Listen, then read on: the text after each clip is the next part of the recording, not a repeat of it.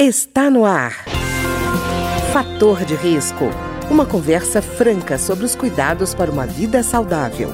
A apresentação Humberto Martins. Olá, no programa de hoje nós vamos conversar sobre o Código de Ética Médica e o nosso entrevistado de hoje é o Dr. José Fernando Maia Vinagre, que é pediatra, corregedor do Conselho Federal de Medicina e coordenador adjunto da Comissão Nacional de Revisão do Código de Ética Médica. Doutor Vinagre, tudo bem? Tudo bem, você. Doutor Vinagre, eu queria, primeiro de tudo, eu vi que o código tem uma preocupação com relação à pesquisa, né? A pesquisa médica. Já teve muita polêmica quando apareceu na China o caso de é, uma edição genética feita em gêmeas, né? E eu imagino que essa polêmica deve ter sido trazida também para o debate sobre o código de ética.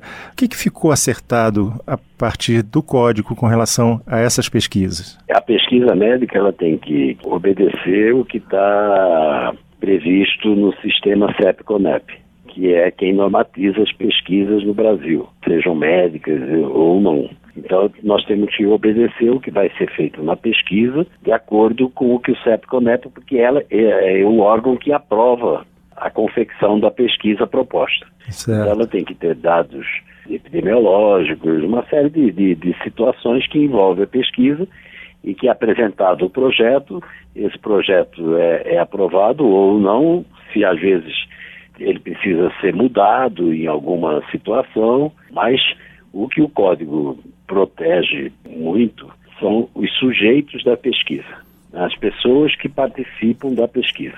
Se essa pessoa, por exemplo, é um, uma criança ou tem alguma incapacidade de tomar decisões, tem certo. algum distúrbio ou alguma coisa que ele não possa ter, ele teria um, um representante legal que aprovaria a participação, eu estou citando uma situação, menores ou pessoas vulneráveis, para participar dessa pesquisa.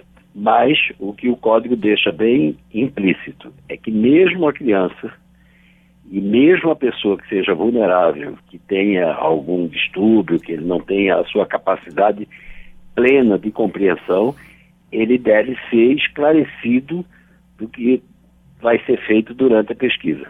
Ah, então, tem uma criança, ela tem 10 anos de idade, por exemplo. Se há uma criança que muito pequena, ela não tem condições de assimilar o que possa ser dito para ela a, a, respeito de uma pesquisa.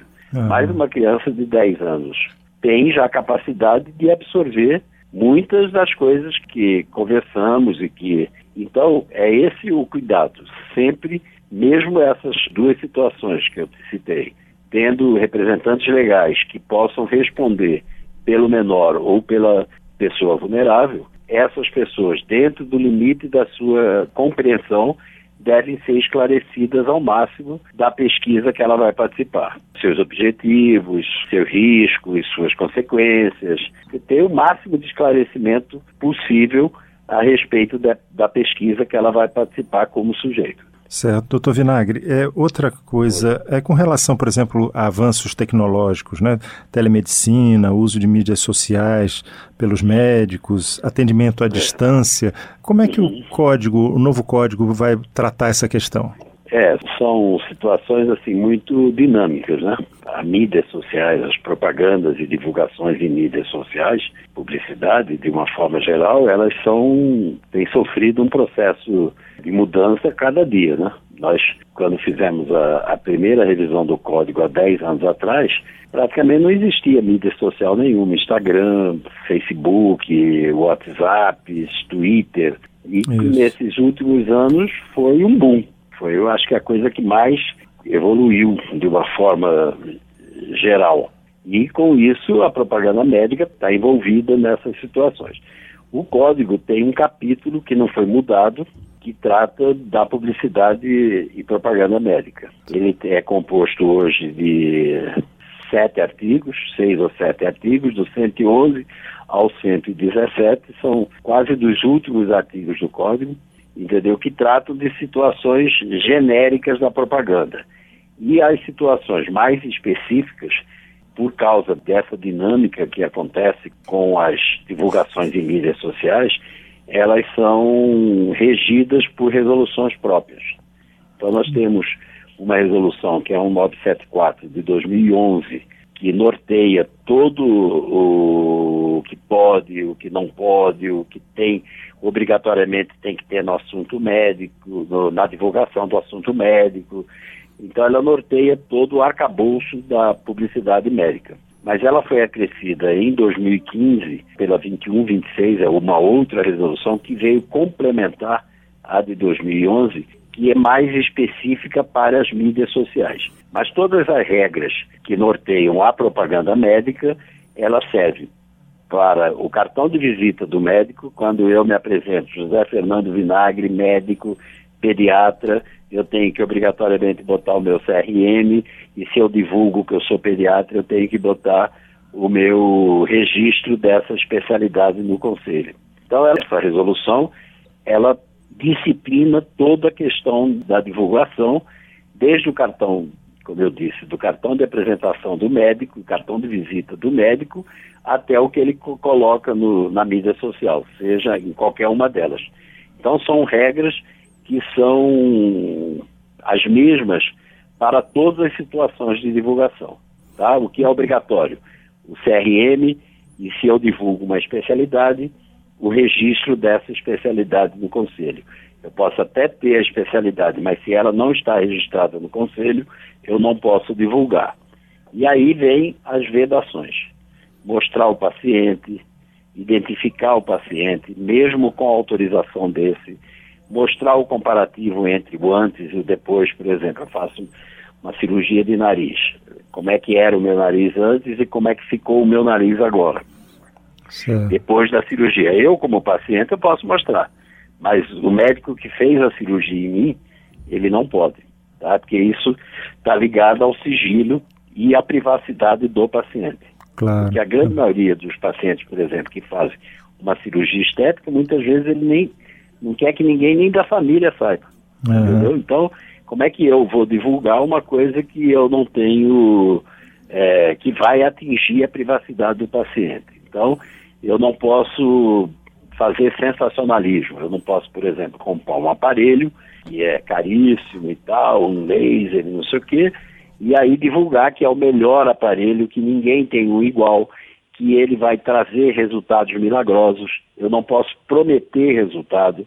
Então são várias regras que estão determinadas por resolução. Tá? O código, como eu disse, ele aborda de maneira geral a questão da publicidade e as, as, uh, os detalhes da publicidade são regidos por essa resolução, que é um 974 de 2011 e a 2126 de 2015. Quanto à questão da telemedicina, é mais ou menos semelhante, porque a telemedicina também tem evoluído muito. Nós temos uma resolução já mais antiga que normatiza o que pode ser feito através da telemedicina. Mas essa resolução está sendo motivo de revisão do Conselho Federal, pelo Conselho Federal de Medicina, e vai trazer nessa revisão os avanços que acompanham a telemedicina. Mas o que o código veda é a consulta sem a presença do médico. A consulta, seja ela em qualquer situação, e aí abrange a telemedicina, precisa que tenha dois médicos, um numa ponta, outro na outra, para poder fazer o. E isso está previsto no artigo 36 ou 37 do Código. Certo. E, doutor Vinagre, eu vi uma coisa também que é interessante no código, é uma preocupação com cuidados paliativos, inclusive para evitar, tem uma preocupação de não submeter o paciente, por exemplo, a, pra, a procedimentos considerados desnecessários, não é? Exatamente. É, isso é uma, uma questão muito que envolve mais a bioética. Eu posso, por exemplo, estou muito bem hoje sentado aqui conversando com você. Eu posso chegar na minha casa e fazer um documento que não precisa ser registrado em cartório, que eu posso deixar com alguém da minha família ou com o meu próprio médico, com o que eu quero que façam comigo no caso de eu estar com uma doença terminal.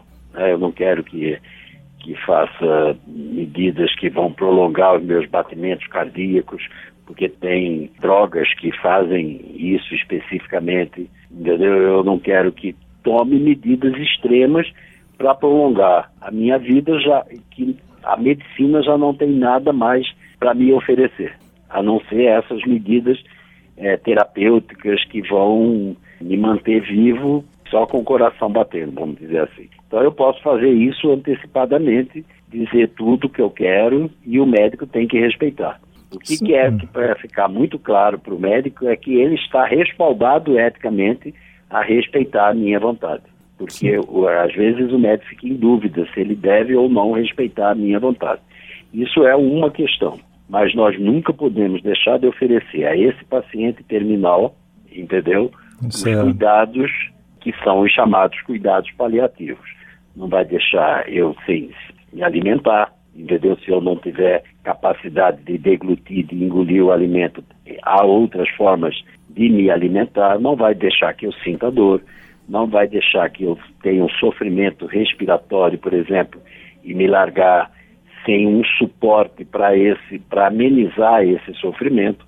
Hoje é uma especialidade médica que chama cuidados paliativos, certo. que é muito usada em pacientes é, que estão com as doenças irreversíveis em que a medicina não tem mais nenhuma capacidade de revertê-la. É, isso é muito importante, eu acho que é um ponto do código que o médico tem que conhecer muito bem, porque ele está, como eu já disse, respaldado eticamente a atender às minhas vontades, ou do meu representante legal. Eu posso nomear alguém para que me represente numa situação em que eu não possa decidir por mim.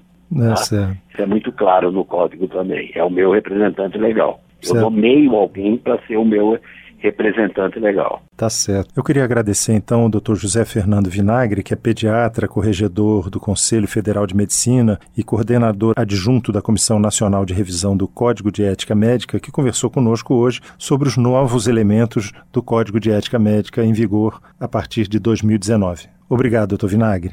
O programa de hoje teve trabalhos técnicos de Ricardo Coelho. Se você tem alguma sugestão de tema ou comentário sobre o programa de hoje, basta enviar uma mensagem para o endereço eletrônico programa fator de risco, tudo junto, arroba gmail.com. Até o nosso próximo encontro. O programa de hoje é uma homenagem ao pediatra José Fernando Maia Vinagre, corregedor do Conselho Federal de Medicina e coordenador adjunto da Comissão Nacional de Revisão do Código de Ética Médica. Falecido recentemente, Dr. Vinagre foi fundador da Academia de Medicina do Mato Grosso e era um profissional apaixonado pelos temas médicos. Fator de risco. Um programa com dicas para melhorar a saúde. Uma produção da Rádio Câmara, transmitida por emissoras parceiras de todo o Brasil.